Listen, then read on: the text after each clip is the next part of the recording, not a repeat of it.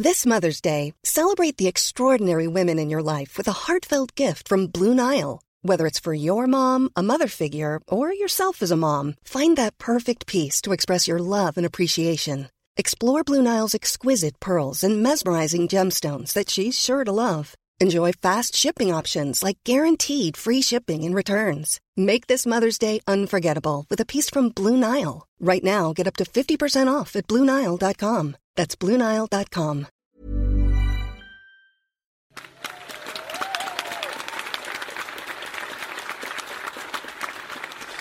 Alors notre dernier invité est euh, auteur de, BD et il dessine souvent euh, des, situations pleines de drame et de, de violence parce que pour raconter une bonne histoire c'est toujours mieux.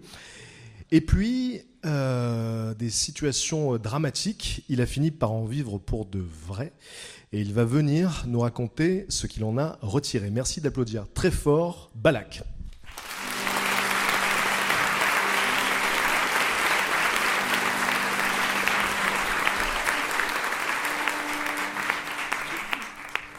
C'est chiant, on était bien, on rigolait bien, c'était cool, c'était détendu. Euh, Est-ce qu'il y a des gens qui se sont déjà noyés dans la salle?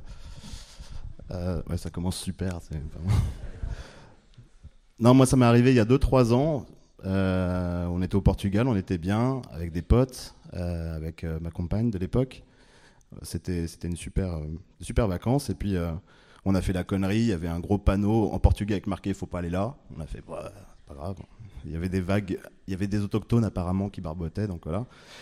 Et, et ben du coup, ben, je connaissais pas l'océan, et puis donc il y a un truc qui s'appelle les courants en fait, et c'est un peu relou quand on est pris dedans. Et, euh, et donc, euh, il s'est passé euh, un petit truc, un petit moment de flottement où, c'est le cas de le dire, on est dans, dans la flotte donc et on et on veut rejoindre la côte et on peut pas, on peut plus. On sent qu'il y a un truc qui est pas terrible. Le corps commence à comprendre avant même la tête qu'il se passe un truc pas terrible et donc il commence à s'épuiser un petit peu parce que j'ai appliqué chapitre par chapitre euh, euh, le, manuel de ce qu'il faut pas faire quand on est pris dans les courants. Donc euh, paniquer, s'épuiser, essayer de rejoindre la côte, voilà.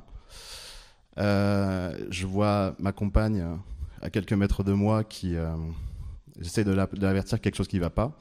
Elle se rend compte que quelque chose ne va pas parce que quand on est pris dans un courant, c'est très rigolo. On a tout à coup toute la pression de l'océan contre soi et on est complètement impuissant et c'est quelque chose d'assez euh, bah, qui fout les jetons au bout d'un moment. C'est-à-dire que quand on se rend compte qu'on est vraiment impuissant, euh, donc on panique et euh, on voit sa compagne, on essaye d'aller vers elle, on peut rien faire. Elle panique parce qu'elle te voit encore plus paniquer, tout le monde panique. Et puis il y a ce moment qui est très impressionnant en fait, dont je me rappelle très bien, où euh, ton cerveau, il est, enfin ton corps est épuisé, tu t'es épuisé comme un couillon, tu peux plus rien faire. Et il y a ce moment où le cerveau il fait bon bah c'est maintenant. Et c'est très très chelou parce qu'on est dans la flotte, il y a 10 minutes, on s'amusait bien, il y avait des vagues, c'était youpi. Et là les vagues c'est plus tes copines, elles te vont dans la gueule tout le temps et euh, toi tu t'as plus de force et tu commences à couler en fait. Et juste avant, tu as, vraiment ce moment où tu, tu comprends, tu dis Ah, c'est maintenant, vraiment. Et, euh, j'ai commencé à couler. Et là, euh, il y a eu ce sublime jeune maître nageur ou sauveteur portugais de 20 ans qui m'a sorti de l'eau, euh, qui m'a mis sur sa bouée et qui après m'a ramené à la nage ainsi que ma compagne. Euh, une demi-heure à nous ramener à la nage.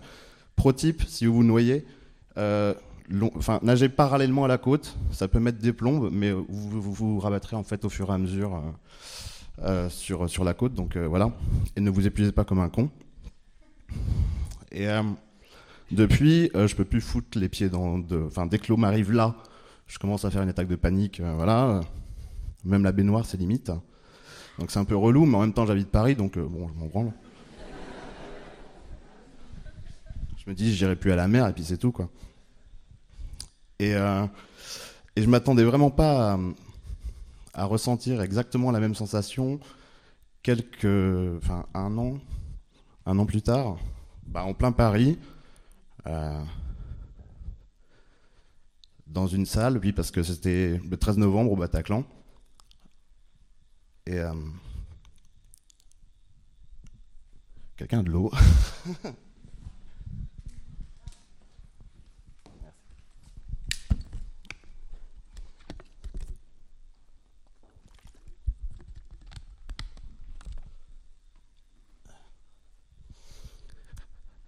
Donc ouais, euh, il y avait une, très, bonne amie à moi, enfin il y a une très bonne amie à moi parce que elle n'est pas décédée, tout va bien, qui euh, m'avait offert une place euh, pour ce concert, donc des Eagles of the Death Metal, parce que son petit ami n'aimait pas ce- cette musique et puis voilà, et, on est très très copains depuis très longtemps.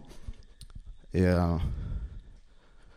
puis je vais pas, je vais pas vous la refaire en, en entier en mode victime. Euh, témoignage euh, complément d'enquête de mes deux quoi. C'est euh, mais il y a vraiment eu ce, même processus.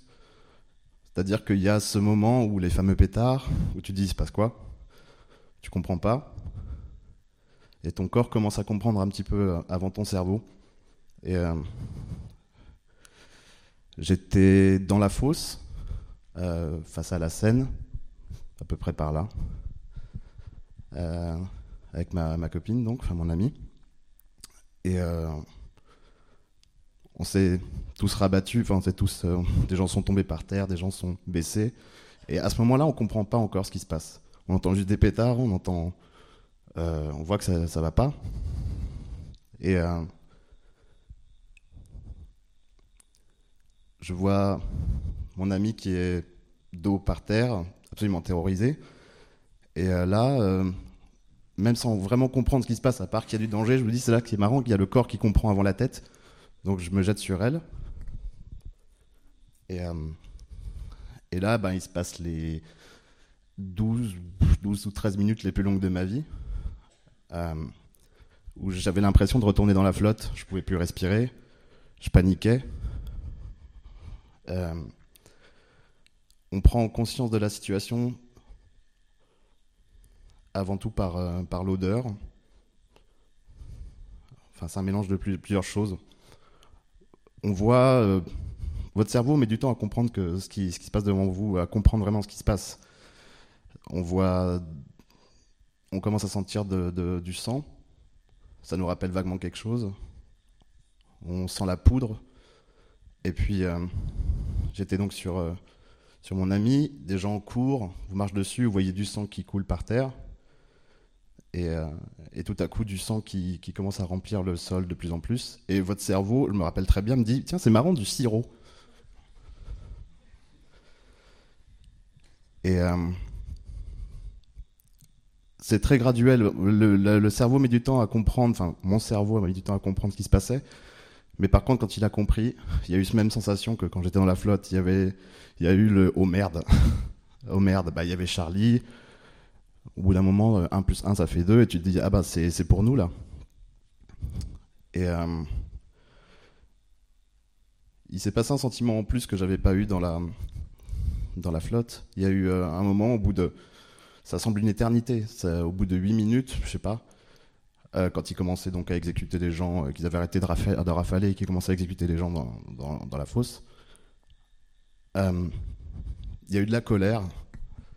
Euh, il y a eu de la colère et donc j'ai fait la connerie de me, de me relever un petit peu pour voir euh, où ils étaient parce que c'est insupportable. Ce qui est insupportable, c'est de pas savoir en fait, de pas savoir où ils sont, de pas savoir si la prochaine elle est pour soi ou pour, euh, pour euh, la personne près de soi. Et, et l'incertitude, ouais, ça rend en colère en fait. Bon là, quand je l'ai vu pas très loin, genre à moins de 10 mètres, j'étais plus du tout en colère, je me suis vite replongé. Je fais, ok, il est là. Mais au moins, voilà, on sait. Et euh, il n'y a pas eu vraiment ce moment de résignation que j'avais pu avoir dans la flotte. Il y a, juste eu, ok, il est là, c'est la merde. Euh, je sais pas quoi faire, mais c'est pas, enfin, c'est possible, on peut encore s'en sortir. Et euh, là, je sais pas qui est cette personne, mais il y en a une ou deux. À un moment, un fameux moment où il rechargeait, a dit, pas très loin de, nous, il recharge, on y va. Et, euh, Et donc là, il y a eu un mouvement de foule. Avec mon amie Eléa, donc elle s'appelle Eléa. Eléa, on s'est, on s'est regardé. Elle m'a dit, voilà, les gens couraient. Elle m'a dit, on se lâche pas. On s'est pas lâché. On a couru vers la porte de droite. on, est, on a atterri dans des escaliers. On était parmi les derniers à arriver dans les escaliers. Euh, et là, en fait, euh, c'est très étrange parce qu'on on voit cette porte qui se ferme. Il y a les terroristes euh, qui sont derrière. On se dit qu'ils ont juste à balancer une rafale dans la porte et c'est fini en fait. Mais il y a un truc qui m'a sauvé. Et plutôt que vous parler des détails un peu glauques ou des choses comme ça, c'est de ça que j'avais envie de parler en fait. C'est il y a un truc qui m'a sauvé bizarrement, c'est qu'il y avait une, il y avait deux personnes à côté de moi qui étaient blessées, un à la jambe qui était conscient, l'autre qui était blessé euh, à l'épaule, qui avait un, j'avais jamais vu ça, j'avais jamais vu de corps mort avec des balles quand on est parti. Euh. J'avais jamais ressenti le poids d'un mort non plus sur moi euh, quand on était dans la fosse, et j'avais jamais vu de, vraies balles. Et il y avait ce, ce, mec qui était là, qui était en train de se vider et qui une personne lui avait déjà enlevé euh, son t-shirt et lui avait déjà appliqué un garrot. Enfin, pas un garrot, mais euh, un point de compression. Je me retrouve à côté de ce type. Et là, il y a une jeune fille d'un calme Olympia qui me dit, qui était un petit peu plus haut dans les escaliers, qui m'a dit très calmement Fais-lui un point de compression. Et euh, à partir de ce moment-là, toute la, panique, elle a, disparu en fait. Je devais m'occuper de, de, lui. Je me suis tourné vers Eléa il y avait la porte qui était là et qui me faisait super peur. Je voyais Léa qui était terrorisée. Et là, euh, j'ai menti. Je lui ai dit euh, ça va aller, on va s'en sortir. Alors que dans ma tête, je me disais bon, voilà. Mais en fait, je finissais par le croire moi-même parce que voilà, je devais m'occuper de personne à côté de moi. Et euh, c'est vraiment ce qui s'est passé de plus impressionnant pour moi ce soir-là ce que je retiens vraiment, c'est pas les, euh, c'est pas les, c'est pas la terreur, c'est pas la, peur, c'est euh, l'entraide qu'il y a eu entre tous ces gens quand on s'est retrouvé dans le, dans les escaliers. Tout le monde a été euh, là pour les autres, l'un pour l'autre. Tout le monde s'occupait de tout le monde.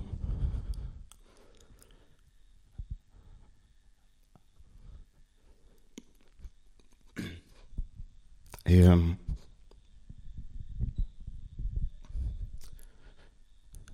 et plus tard, quand j'ai dit à, Eléa, quand je lui ai avoué que je lui avais menti, que je pensais que c'était c'était mort, elle m'a dit ah, merde, t'es vraiment un enfoiré, mais ça m'a permis de ça m'a permis de reprendre le dessus. En fait, euh, la, la, panique, la peur, elle est contagieuse, mais euh,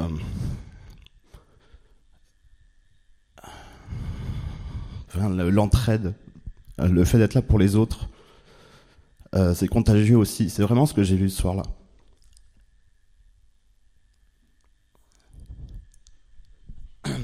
Donc on a réussi à, s'en sortir, on a passé, il y avait un sas euh, à l'étage, on a pu passer par le toit. Avec EDA, on est resté sur le toit pendant 2-3 heures, à guetter le moindre bruit, à entendre les terroristes euh, en, dessous, les otages, les coups de feu, les diverses euh, tentatives euh, d'assaut à attendre. Et je me rappelle aussi de ce que m'a dit Elia, qui est dans le, dessin animé, le dessin aussi, et qui prépare un film. Et une des premières choses qu'elle m'a dit quand on était sur le toit, elle m'a dit si on s'en sort, je vais le faire mon putain de film, parce qu'elle elle doit réaliser un long métrage. Et, euh, jusqu'à l'arrivée de la BRI, donc la brigade d'intervention, tout le monde a été vraiment l'un pour l'autre. Et c'est euh, vraiment à ça que je pense quand, euh, quand je vois des commentaires de fils de pute sur YouTube ou que je vois des, des, des, cons dans le métro ou que je vois des, des gens qui se laissent un petit peu facilement aller à pointer du doigt des autres gens et ça fait moralisateur, c'est horrible. Mais euh, moi, j'oublie vraiment pas cette atmosphère qu'il y a eu. Il y a des inconnus qui ont pris soin d'autres inconnus, comme si c'était des gens de leur famille, vraiment. Il y a des gens qui ont, qui ont pris des balles pour d'autres gens, qui connaissaient même pas. Et, euh, et c'est à ça que je préfère euh, penser quand je, repense à ça. Même si euh, c'est un peu plus compliqué d'éviter Paris quand on est à Paris que la mer quand on est à Paris. Et euh, je vais pas vous mentir, il n'y a pas un jour depuis où euh, c'est compliqué d'aller dehors, c'est compliqué de prendre le métro, c'est compliqué d'être au milieu de gens qui sourient, parce que les gens souriaient aussi là-bas. Mais, mais j'essaie de ne pas penser à ça en fait.